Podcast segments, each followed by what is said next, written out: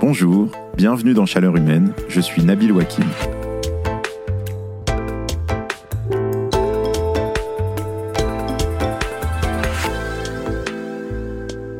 Attention, je dois vous prévenir, vous êtes parti pour écouter non pas un épisode de podcast, mais quatre. Quatre entretiens avec quatre responsables politiques. Ils ont été enregistrés le 21 novembre 2023 à la Bibliothèque nationale de France en public. Voici donc le premier épisode de cette mini-série avec le député de la Somme, François Ruffin, de la France Insoumise. Bonne écoute.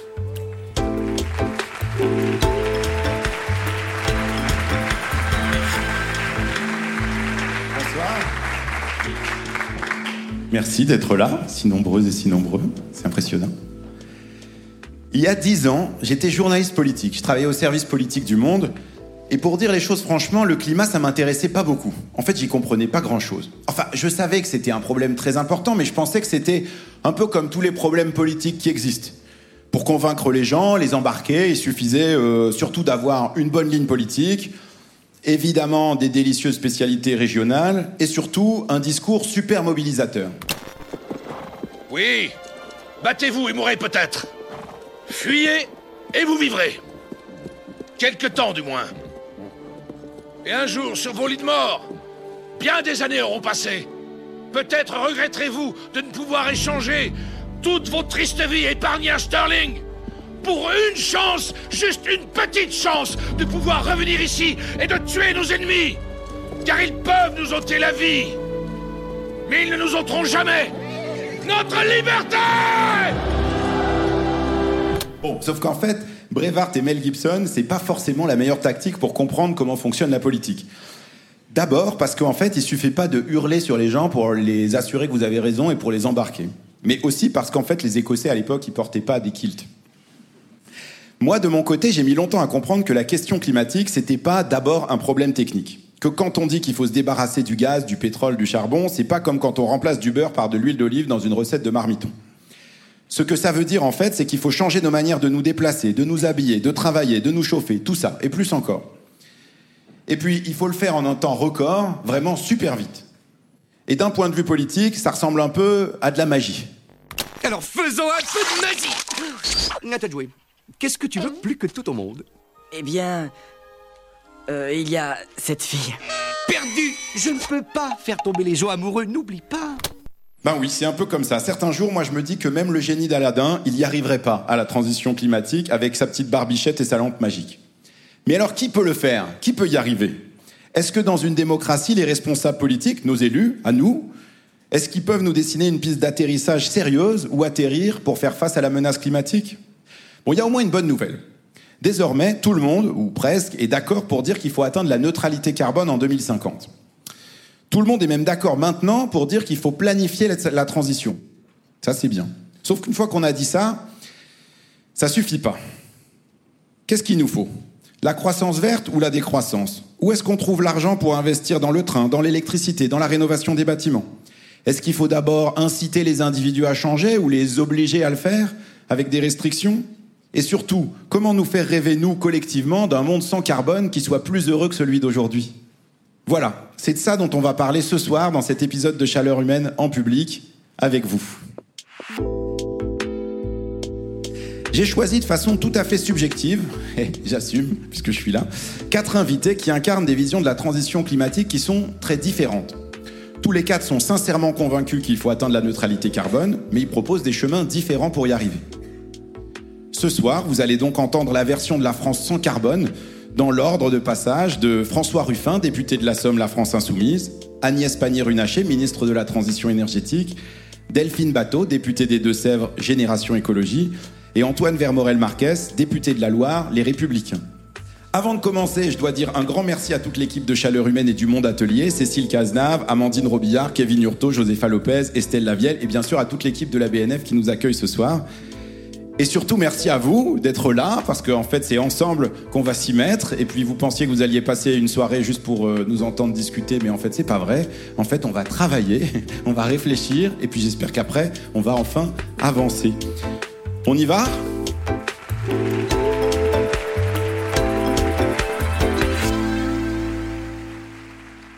Bonsoir François Ruffin. Bonsoir. Alors vous êtes député La France Insoumise de la Somme depuis 2017 et vous, vous pensez que pour réussir la transition, il faudrait une économie de guerre climatique? Alors on va parler de ça. Mais avant, peut-être, si vous, vous nous projetez dans une France décarbonée en 2050, à quoi ça ressemble? Si vous, vous imaginez avec vos valeurs, votre vision, où est-ce qu'on doit arriver? Ça ressemble à quoi une France décarbonée à la François Ruffin? J'ai amené le monde, c'est pas par hasard, c'est parce qu'à la une du monde, il y a climat alerte sur l'accélération du réchauffement. Et euh, je pense que ce titre-là, il dit bien maintenant un rapport tragique à l'histoire et presque un rapport tragique au temps. C'est-à-dire que chaque année qui s'écoule, mais peut-être chaque mois qui s'écoule, chaque semaine qui s'écoule, c'est du temps perdu. Donc évidemment, face à ça, il y a la nécessité, on y reviendra, d'une mobilisation générale. Et moi, je pourrais vous décrire le paysage géographique de la France de 2050 sans carbone. Euh, mais il me semble que c'est le paysage mental presque davantage qu'il faudrait décrire. Et j'aimerais que, en 2050, il y ait un mot dans nos têtes qui est fierté. Fierté retrouvée. Fierté d'avoir affronté ce danger ensemble. Fierté d'avoir relevé ce défi fierté d'avoir fait ensemble. Faire ensemble, passer du vivre ensemble au faire ensemble me semble un, chemin nécessaire. Euh, fierté en contraste avec euh, ce que je ressens aujourd'hui, c'est-à-dire quelque chose de rabougri, de rétréci, euh, de l'ordre de la jalousie et du ressentiment, et qu'on dépasse ça parce qu'on aura réussi à faire ensemble. Oui, mais alors justement, euh, si on veut être fier de cette transition et de l'avoir réussi, euh, une des questions aujourd'hui qui se pose, c'est proprement une question démocratique. C'est-à-dire, on voit bien que dans, sur un certain nombre de sujets auxquels on est confronté, on peut penser aux zones à faible émission, à la taxe carbone, euh, aux éoliennes. À chaque fois, c'est difficile. Et pour que ça marche, pour arriver à ce point-là, bah, il faut embarquer un maximum les gens. et ça, aujourd'hui, on n'a pas forcément l'impression que c'est le cas. Comment on fait? Mon modèle, c'est Roosevelt 1942. À son entrée en guerre, il manque de bombardiers, il manque de tanks, il manque de porte-avions, et il décide de canaliser toutes les énergies du pays, tous les savoir-faire, toute la main-d'œuvre, euh, en une direction, qui est l'économie de guerre à l'époque. Et je pense que la même chose est nécessaire aujourd'hui pour passer à une économie de guerre climatique et pour transformer notre pays. Mais comme on m'a dit, euh, économie de guerre, ça fait un peu peur. Je me suis dit, bon, je vais regarder l'économie d'après-guerre. Et j'ai lu les mémoires de Jean Monnet. Voilà ce qu'il dit à propos du plan, euh, ce qu'il adresse au général de Gaulle en 1945. Je ne sais pas encore exactement ce qu'il faut faire, mais je suis sûr d'une chose, c'est qu'on ne pourra pas transformer l'économie française sans que le peuple français participe à cette transformation. Et plus loin, il ajoute, toute la nation doit être associée à cet effort. Donc il y a une nécessité vitale, comme vous disiez dans votre introduction, d'embarquer tout le monde. Et il n'y a pas de génie le génie d'Aladin qui va réussir à ça. Cette transformation, elle peut être réussie seulement s'il y a 67 millions de cerveaux, 134 millions de bras qui s'y mettent. Et, mais alors ça, du coup, comment on fait? C'est-à-dire euh, par quel bout? Enfin, je veux dire, pour le coup, si on n'a pas de lampe sur laquelle frotter, comment on fait pour faire en sorte que aujourd'hui, celles et ceux qui se disent, en fait, dans cette transition, il y a peut-être des bénéfices pour plus tard, pour les enfants de nos enfants, mais pour moi, il y a que des problèmes, il y a que des choses qui vont mal se passer? J'en suis très conscient parce que lors de ma campagne de 2022 l'année dernière, dans mes élections législatives, lorsqu'on disait écologie, on disait oh là là, ils vont encore me demander de changer ma bagnole, de changer ma chaudière, quoi. Donc c'était euh, des dépenses à venir et euh, trop. Donc comment faire avec les classes populaires? Euh, Je vais avoir quatre biais que je veux proposer. Le premier, c'est le travail. Le deuxième, c'est les planchers à relever. Le troisième, c'est les plafonds à descendre. Le quatrième biais qui me paraît le plus essentiel, qui est la démocratie. Le travail. Je lis l'écologie et le travail. L'écologie, les classes intermédiaires, cultivées, éduquées, ils sont très sensibles. Et le travail, c'est le moyen d'existence des classes travailleuses, évidemment, des classes populaires dans notre pays. Donc il s'agit de bien montrer que les deux sont liés, que euh, transformer l'agriculture et faire qu'il y ait moins d'intrants chimiques, moins de mécanique, bah, ça veut dire qu'il va y avoir du monde qui va devoir aller bosser dans les champs. Euh, que euh, rénover toutes les passoires thermiques, c'est du boulot. Que que ça aujourd'hui on n'y arrive pas forcément. C'est-à-dire que euh, on dit depuis des années ouais il y a des centaines de milliers d'emplois dans la transition etc mais d'abord on les voit pas arriver. Et puis ensuite ces emplois c'est pas forcément les mêmes. C'est-à-dire quand on travaille chez un constructeur automobile dire ah bah demain vous allez être ouvrier agricole pardon mais c'est pas la même vie. C'est pas les mêmes conditions de travail. Et donc ça comment on fait pour s'assurer que c'est par quel procédé on peut passer pour faire en sorte que bah, les gens n'y perdent pas en qualité de vie et pas simplement en salaire D'abord, c'est pas la même vie, mais ça peut être une meilleure vie. Il faut dire que ça va être une meilleure vie. Euh, par exemple, peut-être qu'un certain nombre de camionneurs vont devenir conducteurs de train. eh ben c'est pas moins bien, mais c'est pas les camionneurs qui vont eux-mêmes le devenir. C'est vraisemblablement en une génération que ça va se faire. Mais aujourd'hui, il s'agit de placer cette question du travail comme étant au cœur de cette transition écologique avec la reconnaissance, la revalorisation d'un certain nombre de métiers, dans le bâtiment évidemment, mais ce que j'ai appelé les métiers du lien qui pour moi participent de cette transition écologique, c'est-à-dire d'une économie où le progrès se fait non pas par des biens matériels, mais par des services immatériels. Et donc, il s'agit de porter ça et faire que, c'est pour ça que je me bagarre pour l'indexation des salaires sur l'inflation, c'est pour ça que je me bagarre pour un 13e mois sur les femmes de ménage, c'est pour ça qu'il y a un certain nombre de bagarres qui sont à mener très concrètement sur le contenu du travail, sur le fait que les Français, tous les habitants de ce pays, doivent pouvoir vivre de leur travail, bien en vivre, pas en survivre, et bien le vivre. Ce n'est pas un combat euh, annexe, subsidiaire, c'est lié pour moi, à la transformation écologique. C'est euh, euh, le, premier point. On pourrait y revenir parce que je pense que quand on va aborder ensuite qu'est-ce qu'on fait dans les déplacements, comment on fait sur le logement, comment on fait ensuite, je vais de toute façon reposer de manière permanente la question du travail, du travail, du travail et euh, du travail. Deuxième point, les planchers à monter. Il s'agit de faire accéder à des droits nouveaux, pas seulement dire que ça va être des interdits. Pourquoi je pose une proposition de loi sur le droit aux vacances en disant ben voilà, il y aura euh, un, aller-retour en train pour aller à la mer, pour aller à la montagne, qui sera pris en charge? Parce que c'est faire accéder à des droits nouveaux. Et de la même manière, j'avais mis dans mon, en 2017 dans mon programme euh, personnel, parce que j'avais fait mon petit programme, j'avais mis qu'il y avait 1000 km de train gratuit. Il s'agit de faire accéder à des droits nouveaux, remonter les planchers. Troisième point, descendre les plafonds.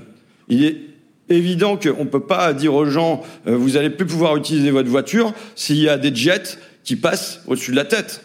Ça, ça veut dire interdire plus de choses. Ah oui, on ne peut pas passer que par le porte-monnaie, que par l'autorégulation, par les taxes, parce que les taxes, on sait très bien que les riches, les hyper riches, les ultra riches, ils auront mille fois les moyens de les payer et que ça ne va rien réguler du tout en la matière. Or, si on laisse faire ce, cette écologie à deux vitesses qui fait que les uns sont contraints, ne serait-ce que contraints dès aujourd'hui par le porte-monnaie, parce que le porte-monnaie est déjà une énorme contrainte. Aujourd'hui, les départs en vacances ne se font pas par contrainte de porte-monnaie, et que les autres euh, sont affranchis de toutes les contraintes, ça peut pas marcher. Et donc là, il y a euh, établir un sentiment de justice qui fait qu'il n'y a pas des passagers clandestins qui échappent aux règles communes qu'on se fixe et qu'on respecte. C'est le troisième point. Et le dernier point qui est essentiel, pour moi, c'est la question de la démocratie. Ça ne doit, la, la, transformation écologique ne doit pas se faire avec moins de démocratie, mais avec plus de démocratie. Mais ça, concrètement, ça veut dire quoi? Est-ce que ça veut dire qu'il faut des conventions citoyennes? Est-ce que ça veut dire qu'il faut des référendums? C'est quoi le procédé par lequel, justement, il y a des lieux d'élaboration collective et des décisions qui sont prises? D'abord, il y a une science qui éclaire les choix. Ça ne, ça ne, met pas la science de côté. Les rapports du GIEC doivent être, on doit en informer les citoyens, mais tout doit pouvoir faire l'objet de débats. Donc, quels sont les outils à ça? Vous avez souhaité, en tout cas, deux outils qui peuvent fonctionner. La Convention citoyenne, pour moi, elle a marché.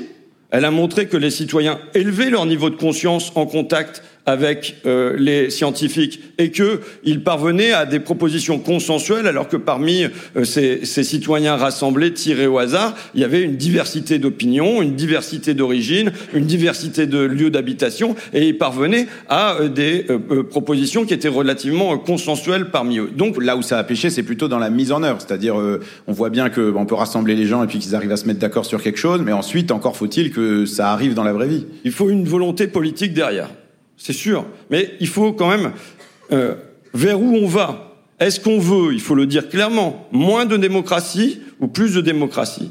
Or, euh, à la fois la, manière de gérer, mais même un certain nombre de citations. Moi, j'ai des, des, des, scientifiques, des essayistes qui écrivent face à la crise écologique, il peut être nécessaire de mettre la démocratie de côté pour un moment.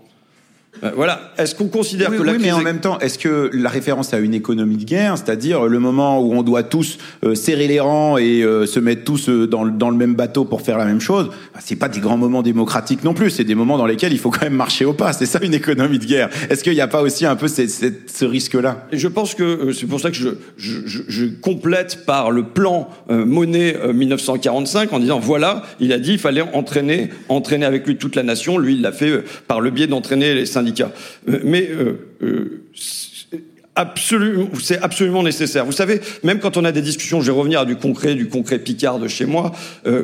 Quand, par exemple, il y a eu la fermeture de Whirlpool. Je discute avec les ouvriers. À l'époque, c'était euh, des sèche-linges qui étaient fabriqués sur le site. Je discute avec les ouvriers et je leur dis bah, est-ce que franchement, euh, c'est utile de fabriquer des sèche-linges? Finalement, le, boulot, le vent, il fait bien son boulot. Il dit oh, bah, nous, on n'en a pas, c'est pareil. Oui, on met ça à la fenêtre, dans la cour, on n'a pas besoin de sèche-linges. Par contre, je dis des machines à laver, ça, quand même, on en a bien besoin. Je me vois pas euh, aller au lavomatique tout le temps. Peut-être que c'est une solution après tout, mais ou retourner au lavoir. Et dit oui, on a bien besoin de ça. Et or, en France, il n'y a plus une seule usine de lave-linge. Ça veut dire quoi? Ça veut dire que la question démocratique que je pose là, c'est qu'on décide ensemble de ce qu'on veut continuer à produire et de ce qu'on ne veut plus continuer à produire. Aujourd'hui, c'est le capital oui, mais sauf qu'en fait, ça, comment on le décide collectivement? C'est-à-dire peut-être que François Ruffin ou moi, on aime bien euh, lire des livres et aller se balader en forêt, mais il y a aussi plein de gens, ce qu'ils aiment, c'est aller s'acheter des habits euh, le week-end euh, dans des grands malls, et ils ont le droit. Et donc, c'est pas s'il y avait une discussion démocratique sur qu'est-ce qu'on garde et qu'est-ce qu'on garde pas. Bon, bah, est-ce qu'on est sûr que ça nous amène sur la bonne trajectoire climatique? En tout cas, on peut constater qu'aujourd'hui, il n'y a pas de discussion là-dessus. Il n'y a pas de discussion sur qu'est-ce qu'on produit, il n'y a pas de discussion sur qu'est-ce qu'on consomme. En fait, l'univers de la production et de la consommation échappe complètement à la démocratie. Donc moi, je suis prêt à avoir une vraie discussion sur la fast fashion. Et qu'on se dise si oui ou non on veut continuer à aller dans ce modèle-là, avec plusieurs façons de trancher, une convention citoyenne sur la fast fashion, potentiellement qui débouche sur un référendum euh, sur la fast fashion, ou pourquoi pas euh, un débat au Parlement avec un vote sur la fast fashion. Et même quand les, les, lois sur lesquelles on aboutit ne me conviennent pas, je les respecte, je, je les respecterai, mais au moins qu'il y ait un débat là-dessus. Or, on voit qu'en vérité, aujourd'hui, la production et la consommation échappent à ça. Par ailleurs, vous dire que, dans ma conception, le citoyen est au-dessus du consommateur et même au-dessus du travailleur. Ce n'est pas avec son chariot qu'on décide de l'orientation de notre pays.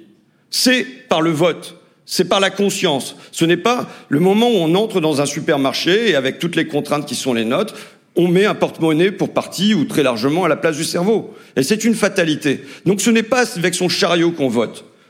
La, conscience des citoyens, elle est au-dessus des intérêts du consommateur et je pense même qu'elle est au-dessus des intérêts du travailleur.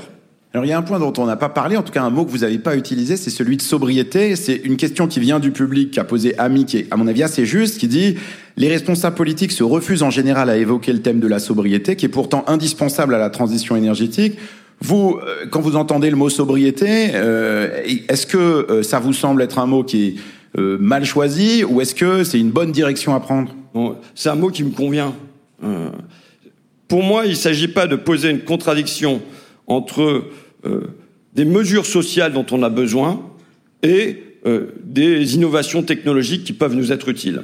Vous voyez, je pense qu'il y a un certain nombre de, de faux débats, de fausses oppositions qu'il s'agit de dépasser par la dialectique. Et il faut évidemment des mesures sociales de sobriété, qui fait que, alors même, vous voyez. mais pour vous, ça ressemble à quoi une mesure de sobriété, par exemple? je, je, vous dirais sur quand je quand on fait notre proposition de loi sur l'avion avec Delphine Bateau que vous allez entendre ensuite, qui dit euh, qu'il n'y a plus de vol intérieur et euh, que euh, bah, un peu à la Jean Covici qu'on sera limité dans nos déplacements internationaux, c'est une mesure de sobriété.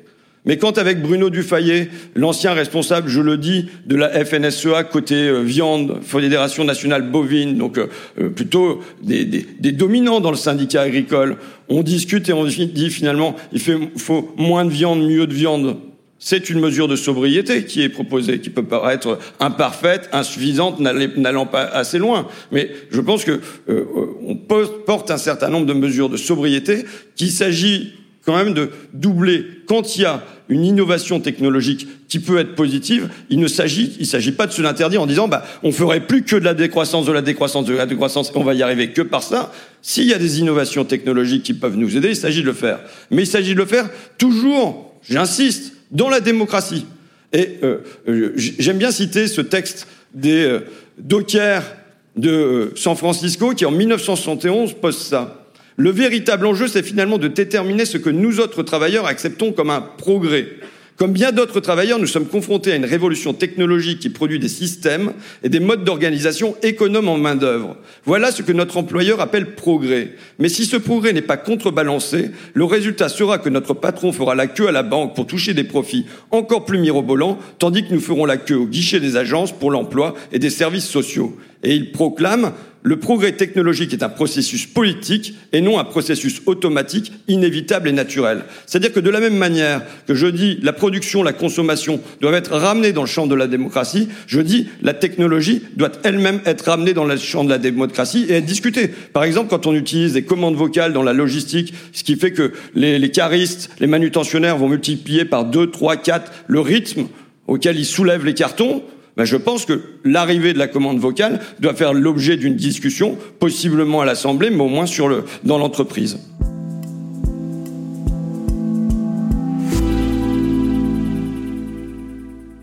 Alors si on en vient un peu à comment on ferait euh, si jamais vous, par exemple, vous arriviez demain au pouvoir en termes de mesures. Alors j'écoutais l'autre jour le podcast de, de France Inter sur euh, Léon Blum et qui raconte le moment où le Front Populaire arrive au pouvoir. Alors ils arrivent au pouvoir, c'est le, le printemps, ils votent les congés payés tout de suite et puis hop, l'été, les gens partent en vacances. Et donc il y a un côté, bon bah voilà, euh, ce gouvernement arrive et immédiatement pour une grosse partie des gens, bah, il y a un bénéfice immédiat. Si on, on se disait, bon bah demain vous arrivez au pouvoir, est-ce qu'il y a une mesure ou quelque chose qui pourrait être mis en place rapidement et qui à la fois améliorerait la vie des gens et en même temps nous mettrait sur une meilleure trajectoire pour le climat Alors, puisque vous citez le Front Populaire et Léon Blum, euh, ça ne se passe pas par miracle. Ça ne se passe pas par la seule volonté de Léon Blum, ni même de ses ministres ou de ses députés. Ça se passe parce que le peuple se met en mouvement. Ça se passe parce qu'il y a des grèves, parce qu'il y a des occupations d'usines partout dans le pays. Et je dirais de la même manière, si on attend que ce soit un chef de l'État en haut, avec quelques ministres et euh, même une majorité à l'Assemblée, quand bien même ce seraient des gens euh, convaincus, qui voudraient faire bouger le pays dans le bon sens. Mais si jamais il n'y a pas une mise en mouvement de la société tout entière, Ça, c'est quoi une mise en mouvement? Parce que moi, j'entends ça tout le temps. Évidemment, à gauche, on dit souvent ça, oui, il faut une grande mobilisation, tout ça. Mais en fait, c'est quoi concrètement? Parce que euh, sinon, ça veut dire qu'il faut attendre que tout le monde se bouge pour qu'on puisse agir. Euh, on a quand même aussi l'horloge climatique. Vous avez montré tout à l'heure la une du Monde. On a euh, juste quelques années pour pouvoir euh, inverser la tendance. Donc, euh, est-ce qu'on peut se permettre d'attendre la grosse mobilisation sociale qui viendra un jour? Voyez bien que je ne vais pas attendre, mais je veux dépasser à nouveau une fausse opposition, une contradiction qu'il s'agit de dépasser par la dialectique. C'est celle du est-ce que ça se passe par en haut ou est-ce que ça se passe par en bas? En fait, les grandes réformes, les grandes transformations dans notre pays, elles se passent par un mouvement qui lie les deux. Si vous regardez la mise en place de la sécurité sociale en 1945 avec euh, Ambroise Croizat qui était dans le programme du Conseil national de la résistance, c'est possible et il peut le mettre en œuvre parce que pendant un demi-siècle, il y a eu des caisses de solidarité dans les usines, il y a eu euh, des fédérations qui ont mis en place des mutuelles, parce qu'il y a eu tout ça pendant un demi-siècle, qui fait que ce- cette utopie, la sécurité sociale, c'est quand même une utopie réalisée, devient possible, pensable, réalisable, parce que euh, ça a eu lieu, il y a eu toutes ces initiatives. Donc évidemment, il ne faut pas attendre que le pouvoir soit pris. Il faut que déjà, il y ait des tas d'initiatives, et c'est le cas, sur, dans- sur lesquelles on puisse s'appuyer dans notre pays. Et Est-ce ensuite, qu'il y a par exemple des mesures qui vous semblent peut-être aussi venir d'en bas, qui pourraient être euh, des choses applicables rapidement et qui auraient un impact?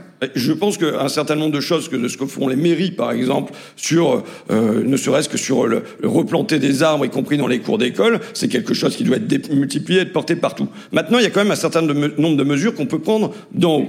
Euh, alors, je vais venir au déplacement et tout ça, mais je pense que on ne transforme pas la société si on ne transforme pas le regard sur la société si on ne transforme pas les imaginaires. Et finalement, ce que nous faisons à travers ce podcast, c'est contribuer à, transformer ce qu'il y a dans les têtes. Pour moi, euh, réduire la publicité, l'interdire sur un certain nombre de secteurs, est une mesure écologique centrale. Si, euh, par des dizaines, des centaines, des milliers de spots avalés tous les jours, des milliers de marques, euh, de euh, nos bébés jusque euh, l'âge adulte, on met dans la tête des gens que le bonheur, c'est d'avoir une belle voiture, c'est que on regarde sa vie si on n'a pas une Rolex à 50 ans. Si on met ça dans la tête des gens à, à raison d'heures et d'heures tous les jours, ben, il est évident qu'on ne pourra pas transformer la production et surtout la consommation, et sortir d'une consommation-consolation. Donc c'est une nécessité euh, écologique. Ça, ça c'est une proposition très concrète de dire on interdit le greenwashing, on interdit un certain nombre de publicités pour pour certains produits. Ça c'est quelque chose qui est possible de mettre en place. Mais il faut bien voir que si à nouveau, je reviens à mon histoire de peuple, mais s'il n'y a pas une volonté populaire pour appuyer ça, il va y avoir une résistance gigantesque des milieux de la publicité. je pense que rien qu'à le prononcer à votre micro, je me fais pas mal d'amis en ce moment. Euh, donc vous voyez, donc c'est ça va être ça va pas être juste des mesures qui vont être gentiment prises de là-haut. Ça veut dire qu'il va il faut une, poussée populaire qui dit oui, on doit maintenant changer de direction. Mais il y a aussi des sujets sur lesquels c'est pas évident de mettre euh, les gens d'accord, y compris d'un point de vue populaire. Si on pense, si on parle euh, par exemple de la question du transport, bon bah on sait que même s'il y a du véhicule électrique et que c'est nécessaire, bon bah il faudra qu'il y ait quand même moins de voitures et moins de déplacements euh, dans les années à venir. Donc comment on fait pour faire en sorte qu'il y ait moins de voitures sur les routes? On sait que c'est un sujet qui est particulièrement clivant parce qu'il y a plein de gens qui ont besoin de leur voiture pour aller travailler et parce qu'il y a plein de gens qui sont attachés aussi, comme vous le disiez, culturellement à la voiture. Donc ça, comment vous réfléchissez à ça? D'abord, on va pas le faire du jour au lendemain. Hein. Mais euh, que par exemple, on a eu un seul texte sur le rail. Pour moi, euh, il est évident que l'outil majeur qu'on a pour transformer les déplacements, c'est le rail, c'est la SNCF, c'est le train. On a eu un seul texte ces six dernières années, c'était le nouveau pacte ferroviaire. Dedans, il y avait 87 fois le mot concurrence. Il y avait zéro fois le mot réchauffement, zéro fois le mot biodiversité. Ça veut dire que on n'a pas pensé comment on va faire un rail qui permette d'être un outil dans la transition écologique. C'est majeur. Moi, dans ma région, il y a 9 habitants sur 10 qui habitent à moins de 10 km d'une gare. Donc ça pourrait être structurant. Si jamais les trains n'étaient pas en retard, si jamais on avait des places assises quand on monte dedans, si jamais euh, ça débordait pas, si jamais on se sentait pas presque humilié, je le dis, il y a des petites humiliations, un sentiment d'éloignement de la République quand on part au boulot le matin et que on attend son train sous la pluie euh, sur un, quai où il fait froid, eh ben c'est une petite humiliation quotidienne. Donc d'abord dire aux gens, nous allons construire un véritable service public ferroviaire et qui sera notre outil de transformation euh, des déplacements majeurs. Proposer une alternative déjà aux gens. Et après, je pense que la question des déplacements. Le problème, c'est que là, il y a un truc de timing, parce qu'en fait, on sait bien que redévelopper le ferroviaire, en fait, ça prend malgré tout du temps. Alors évidemment, on peut faire mieux rouler les trains sur le Paris-Amiens, qui est effectivement le, peut-être la pire ligne de France, je pense, avec le Paris-Brive que je connais bien. Mais, euh, mais, mais malgré tout, euh, tout ça, ça, se fait quand même dans la longueur. Alors que le fait de devoir réduire les déplacements en voiture, il faut le faire maintenant. C'est ça où, où c'est pas facile. Il y, a, il y a quand même un problème de timing. Commençons déjà. Allons le plus vite possible là-dessus. Je veux dire, euh, je voudrais prendre un exemple euh, qui est ce qui euh, s'est fait sur la betterave sous Napoléon. Vous allez dire, putain, il délire quoi. Mais sous Napoléon, il y a le blocus continental, d'accord? Donc, on n'arrive plus à importer la canne à sucre qui est euh, fabriqué dans les îles avec les esclaves. On n'a plus de sucre. Or, euh, la, la, bourgeoisie et les aristocrates, depuis le 19e siècle, ils aiment se gaver de sucre à tel point qu'on a une maladie qui est inversée. Normalement, les maladies, c'est plus côté populaire. Et là, y a ils ont leurs dents carriées et tout ça dans, dans l'aristocratie, tellement ils aiment manger du sucre. Bon, donc ils sont privés. Et là, euh, Napoléon lance un concours en disant, bah voilà, le premier qui arrivera à transformer euh, de, d'un pain de betterave, puisqu'on a su que ça existait, en sucre, je le récompense. C'est lancé en 1811, il y a le premier qui arrive à faire ça, qui s'appelle Benjamin de Lesser, un industriel, un patron. Euh, Napoléon se précipite chez lui, il lui remet, il décroche sa Légion d'honneur, son propre torse, il le colle sur le torse de l'autre, et en un an, qu'est-ce qu'il fait? Il fait qu'il y a 100 000 hectares de betteraves, il fait qu'il y a 100 étudiants par euh, euh, an en pharmacie et tout ça, qui étudie la transformation de la betterave en sucre, il fait qu'il y a cinq fabriques royales, il fait qu'il y a 500 petites fabriques dans les fermes. Donc à un moment, il s'agit de savoir si on a la volonté politique ou pas. Mais est-ce que, c'est qu'une question de volonté politique? Parce que ça, ça a toujours existé dans l'histoire, dans l'idée de produire plus. C'est-à-dire, euh, si on parle par exemple de la réindustrialisation, il y a toujours eu l'idée de dire bon bah ok, si on se mobilise, on est capable, on fait, on planifie, on est capable de produire plus de betteraves, plus de seaux, plus de chars, plus de je sais pas quoi. Là, la difficulté, c'est que il faut produire plus de certaines choses, mais aussi il faut produire moins, beaucoup moins d'autres choses. Et donc ça, on sait pas très bien l'organiser aujourd'hui. Comment on fait pour dire on produit moins, on a plus d'usines mais on produit moins? D'abord, on n'a plus tellement d'usines, donc rassurez-vous, de ce côté-là, il n'y a pas grand-chose encore à liquider. mais dans hein. l'idée de réindustrialiser. Euh, non, mais oui, mais donc, euh, enfin, donc, je le dis, le, le processus démocratique qui fait que on choisit qu'est-ce qui nous paraît relever de l'ordre de la souveraineté industrielle. De quoi on a besoin dans cette transformation écologique? Euh, Comment on le rend acceptable aussi? Regardez, dans la Somme, on est le département de France où il y a le plus d'éoliennes. Les gens en ont marre, on va être franc. Pourquoi ils en ont marre aussi?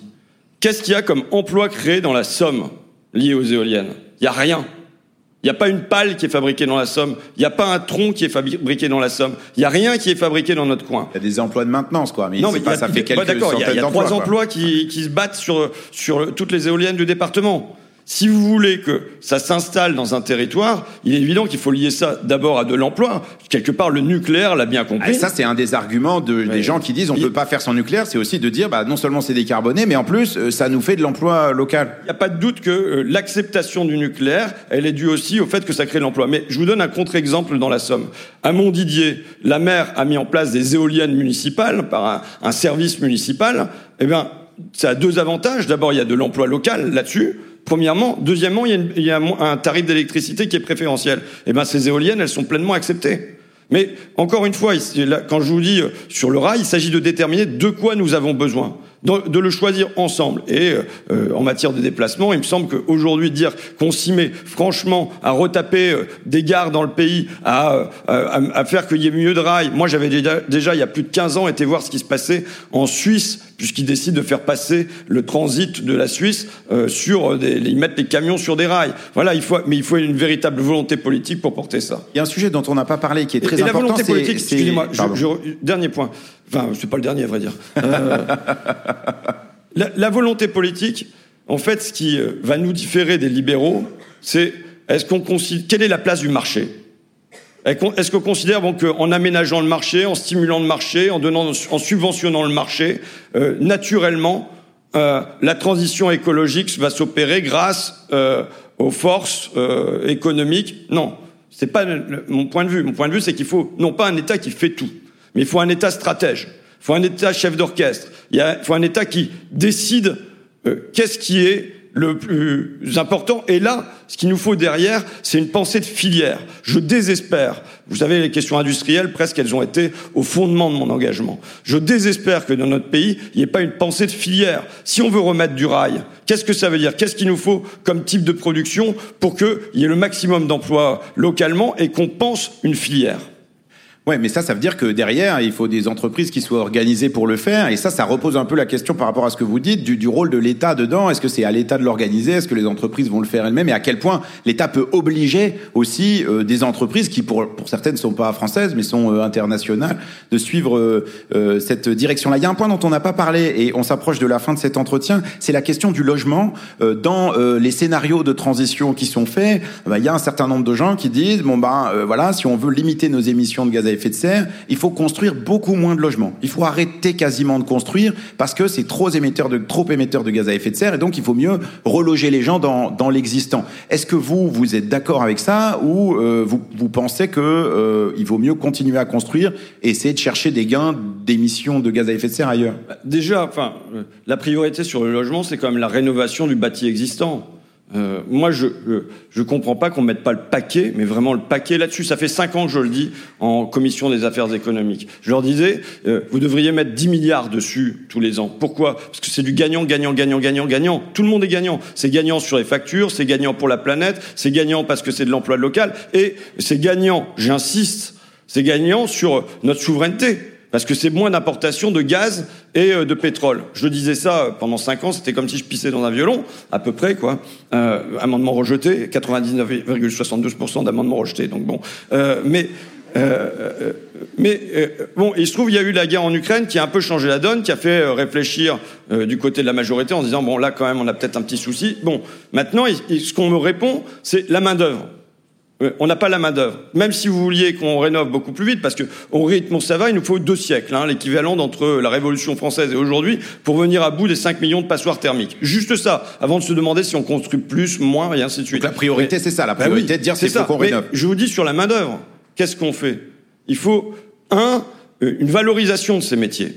Donc la première chose, euh, c'est de la même manière qu'on fait de la pub pour euh, l'armée de terre. Engagez-vous, euh, sauvez votre patrie en, allant dans l'armée. Ben, je pense qu'on devrait avoir des publicités. devenez plombier, devenez zingueur, devenez couvreur, sauvez la planète, aidez votre pays. C'est bien, on a commencé cet entretien par le travail, on finit par le travail. Ça c'est assez bien, c'est assez cohérent. Peut-être juste une dernière. Valorisation spirituelle, mais je termine. Valorisation matérielle aussi. Ces métiers-là, si on pense qu'on en a besoin, ça veut dire qu'on doit bien les traiter. Ça veut dire qu'on doit se demander euh, si euh, dans ce type de métier-là, il ne faut pas un régime spécial. À 60 ans, on part à la retraite, ou alors on, peut avoir des carrières dans d'autres métiers, mais qui sont pensées. Il faut penser ça. Et on se dit, c'est 2 millions euros minimum. Et vous savez, les travailleurs du bâtiment, ils ont connu des hauts, des bas, des licenciements et ainsi de suite. Non, on garantit que vous serez employé pendant 30 euh, ans dans ce secteur-là avec une base de salaire. Voilà, il faut, si on veut structurer des secteurs comme cela, il est évident qu'il faut mettre de l'argent dessus. Mais ensuite, il faut structurer des métiers derrière. Voilà, ça c'est une proposition, ça on comprend. Alors peut-être juste un dernier point sur vous, plus personnellement. Est-ce que vous, il y a un geste qui vous a fait euh, vraiment baisser votre empreinte carbone, quelque chose que vous pouvez être fier de dire en disant voilà, ça, ça a beaucoup amélioré mon bilan carbone perso? Euh, je, n'ai pas fait de. J'ai fait un voyage euh, sur les dix dernières années, en avion, je veux dire, en avion. j'ai pris zéro vol intérieur depuis ma naissance. Euh, et euh, euh, je me souviens que par exemple pendant la tournée de Merci Patron, j'ai fait 40 000 kilomètres, enfin plus de 40 kilomètres, c'est-à-dire plus de, de l'équivalent de la circonférence de la Terre en train. J'ai toujours, euh, me suis toujours dit qu'il fallait que j'épouse une chiommiotte pour avoir le train gratuit. Et finalement, j'ai trouvé un autre moyen, c'est de venir débuter, parce qu'on a le train gratuit aussi, même si c'est pas à vie. Donc bon, on verra bien pour la cheminote. Mais euh, non, je déconne. Euh, mais euh, ceci dit, si je parle, euh, je reviens à du plus sérieux, euh, se pose la question, quand je dis ça, du rapport au temps. Et je pense que c'est une question centrale, en fait. J'ai commencé par l'accélération de notre rapport au temps, d'être comme avec un, compte à rebours, mais s'il y a une urgence à ralentir, et je pense qu'il faudrait un ministère du ralentissement, euh, je ne sais pas comment on produit ce qui est quasiment l'ordre d'un changement anthropologique où euh, maintenant on s'est habitué à, faire plusieurs tâches en même temps, à être dans une hyper rapidité permanente. Et je suis en l'occurrence le pire en la matière. Je vais courir évidemment ailleurs aussitôt que euh nous aurons fini notre, notre échange. Mais je fais mien le, ce que pense euh, le, philosophe Armut Rosa quand euh, il parle de aliénation et accélération et qui dit que là par où nous sommes aujourd'hui malheureux, c'est par le temps qui manque et c'est par le temps qui nous presse. Et je pense que on peut pas avoir de transformation écologique demain si on n'a pas un changement dans notre rapport au temps. Merci François Ruffin.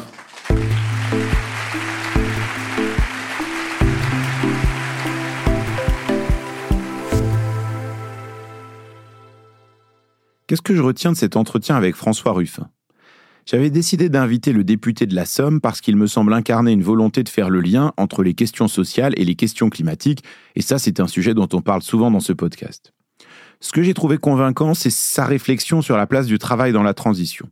Au fond, c'est ça le cœur de son raisonnement. La transition ne peut fonctionner que si elle dessine un monde dans lequel on travaille dans de meilleures conditions pour un but plus louable que le seul objectif de faire du profit. Et je trouve intéressant qu'il fasse ce lien qui est souvent absent des politiques climatiques, même s'il m'a semblé qu'en fait, de sa part, ce discours était relativement récent. Comment parler du climat sans avoir l'air d'enlever quelque chose à celles et ceux qui ont le moins? Comment formuler des politiques climatiques qui ne rendent pas la vie plus chère et plus dure pour les classes populaires? C'est clairement un enjeu central. Dans les propositions de François Ruffin, je retiens plusieurs choses, comme le droit aux vacances avec des transports gratuits, l'interdiction du greenwashing ou une convention citoyenne sur la fast fashion. Je retiens surtout une revalorisation des métiers manuels, notamment dans le bâtiment. On en a parlé beaucoup déjà dans ce podcast avec des épisodes sur l'industrie ou la rénovation du logement, et c'est un thème qui est revenu aussi avec les invités suivants de cette mini-série avec des politiques. Ce que j'ai trouvé moins convaincant ou qui me laisse plus interrogatif dans ce qu'a dit François Ruffin, c'est par quel chemin on passe. Moi aussi, je pense qu'on n'arrivera pas à faire cette transition gigantesque si la grande majorité des gens ont l'impression qu'ils ont beaucoup à perdre. Mais alors, quelles sont les étapes concrètes par lesquelles on passe pour réduire la production et la consommation sans heurter l'emploi, comme le dit François Ruffin? De la même manière, ces références à l'économie de guerre ou à l'histoire de la betterave sucrière sous Napoléon laissent imaginer une économie planifiée, assez centralisée, et j'ai pas vraiment réussi à l'interroger là-dessus. En fait, à quoi ça ressemble? Qu'est-ce qu'on fait des entreprises qui aujourd'hui polluent? Est-ce qu'on les nationalise? Est-ce qu'on les découpe? Est-ce qu'on les interdit? J'aurais bien aimé avoir plus de réponses là-dessus. J'ai aussi trouvé que certains exemples étaient un peu déconnectés de l'action euh, sur le sujet. Par exemple, euh, mentionner que les mairies plantent des arbres, c'est bien, mais c'est une vision assez restrictive de ce que font les élus locaux. Ou sur les éoliennes, c'est vrai quand il dit qu'il y en a beaucoup dans son département, c'est même le département qui en a le plus en France, mais il oublie que c'est aussi un secteur qui crée de plus en plus d'emplois et qui va en créer de plus en plus dans les prochaines années. Et puis à la fin de notre entretien, il pose une question très fondamentale à laquelle il répond pas, et, moi aussi c'est une question qui m'intéresse beaucoup, c'est la question du temps. Parce que j'ai bien compris que pour faire la transition, il nous fallait ralentir. Mais je comprends pas bien ce que ça veut dire dans la bouche de François Ruffin. Comment on fait pour faire la réindustrialisation, la rénovation des logements par centaines de milliers et une économie de guerre, tout ça en ralentissant? Je suis moi-même plongé dans cette contradiction et je suis curieux de savoir ce que vous, vous avez pensé de cette conversation, ce que vous en avez retenu, d'avoir vos avis, d'avoir vos critiques. Et comme toujours, vous pouvez m'écrire à l'adresse chaleurumaine.lemonde.fr.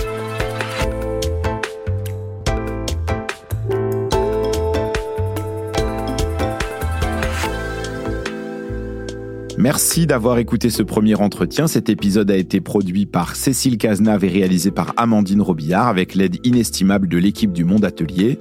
La semaine prochaine, l'entretien suivant de cette mini-série est avec Agnès Pannier-Runacher, ministre de la Transition énergétique. D'ici là, vous pouvez toujours vous inscrire à l'infolettre Chaleur Humaine sur le site du Monde et me faire des retours comme toujours à l'adresse chaleurhumaine.lemonde.fr. À mardi prochain.